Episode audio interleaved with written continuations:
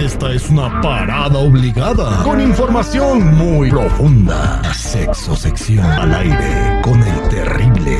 Estamos de regreso al aire con el terrible millón y pasadito con nuestra sexóloga Verónica Flores y hoy tenemos un tema interesante, cómo reconocer que tienes un amor tóxico o tóxica o tóxique, dependiendo del ambiente donde te encuentres. Verónica, muy buenos días, ¿cómo estás? Buenos días, mi Terry, muy bien, aquí contentos de escucharlos. Me encantan los viernes, ya sabes, para echar chisme, a gusto, y pues para saber si somos o no somos tóxicos, ¿cómo ves? A ver, pues platícanos, eh, por favor tomen nota y vean al lado a la persona que tienen para ver eh, en qué categoría los ponemos. Híjole, oye, vamos a especificarles que pues es viernes, ¿no? Y que no se vayan a pelear con el amor de su vida, nomás les estamos orientando un poquito. Disfruten el fin de semana, pero oigan, vamos a platicar un poquito acerca de cómo es y cómo es saber si, si somos tóxicos o no. Para empezar, quiere decir que tenemos sufrimiento, desgaste emocional o que producimos más malestar que bienestar como pareja. Entonces ahí, ojo, muchachos y muchachas, si ustedes pelean un montón, pues aguas, porque a lo mejor uno de los dos son tóxicos o igual está los dos, ¿no? Vamos con una de las actitudes que es súper comunes en las relaciones tóxicas y es revisar el celular de tu pareja. No importa si eres él o ella, tache, yo no lo reviso nunca. ¿Tú, me revisas el celular, Jennifer? No. Soltar un madrazo el día que te habían revisado el teléfono, güey. Oye, ¿a ti sí te han revisado el teléfono, mi seguro?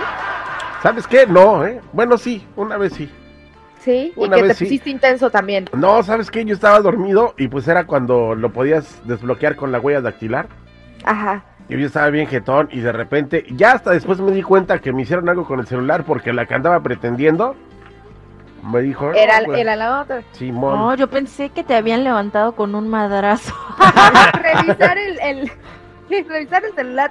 Tache, muchachos, no lo hagan. Acuérdense que hay que generar vínculos de confianza con la pareja.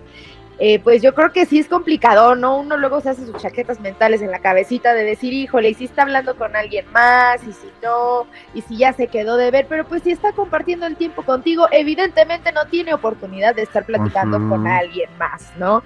Controlar lo que hace la otra persona, es decir, a dónde vas, con quién vas, a qué hora llegas, eh, que lo estés molestando todo el tiempo con mensajes de texto, con llamadas para ver si ya se va a regresar o no, que le pidas foto, que le hagas videollamada para saber si está o no está donde te dijo que va a estar. También hay aguas, muchachos, es bien feo, ¿no? Es bien feo que te lo hagan y hacerlo también. No sé Exactamente. si les haya sucedido, muchachos. Eh, no, todavía no. Qué bonita relación tienes tú y mi Jenny, ¿eh? O sea, mi Terry, la verdad es que qué bárbaro, siempre que platicamos sobre estas cosas, ustedes sacan 10 de 10. Te, juro que no mentimos, nos llevamos como si fuéramos los mejores amigos. De, repente me ponen mis calabaceadas, me regaña y todo, y yo me aguanto. Hay, a veces yo ella también, pero, pero no, no, no entramos. Bien, bien, sumiso, yo dejo que me pegue la Jenny. Yo ¿Escuchaste, ¿Escuchaste a la Jenny? ¡Ay, me aguanto! no, pues es que ese es el objetivo, tener una relación en donde te lleves como si fueran mejores amigos y que puedan tener esa complicidad y compartir en el ámbito familiar, sexual, emocional y todo y que se lleven a toda madre. Eso es lo ideal, ¿no? Vamos con otro punto que es decirle con quién puede hablar o con quién puede salir, que va un poquito de la mano con el controlar qué es lo que va a hacer. Ahí también echen tache, hagan una listita. Y si tienen alguna de estas actitudes, muchachos y muchachas, vayan haciendo un autoanálisis y digan por qué soy así de tóxico o tóxica.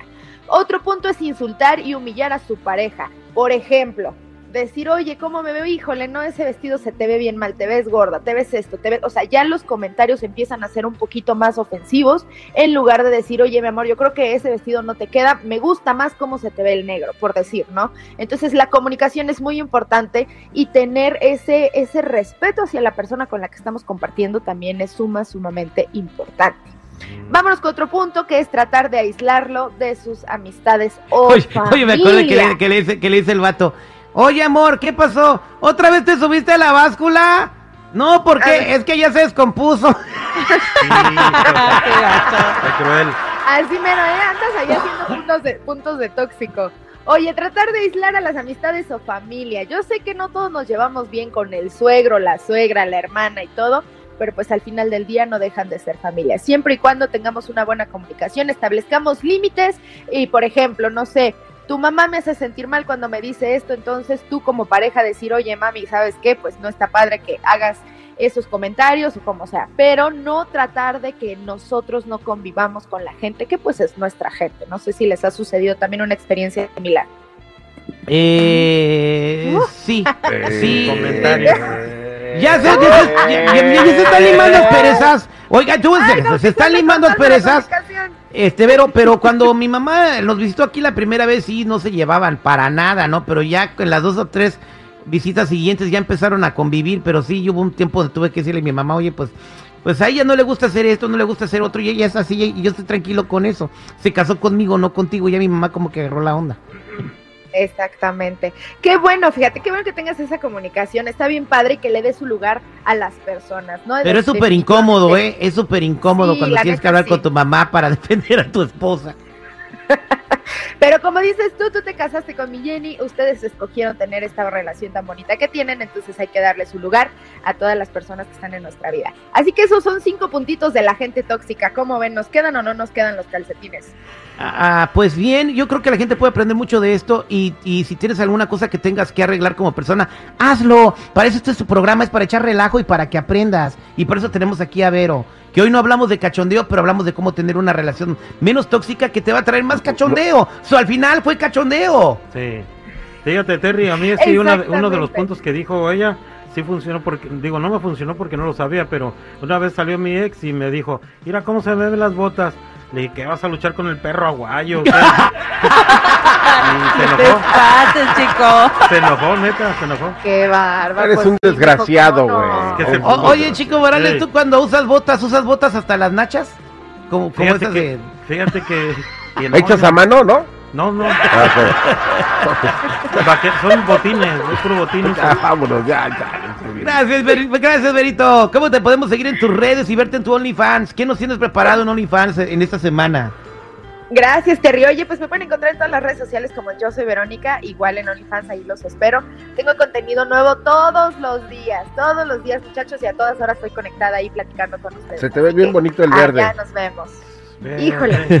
Puros piropos, no, hombre, ya hasta me quiero ir para allá con ustedes. Por Welcome. favor.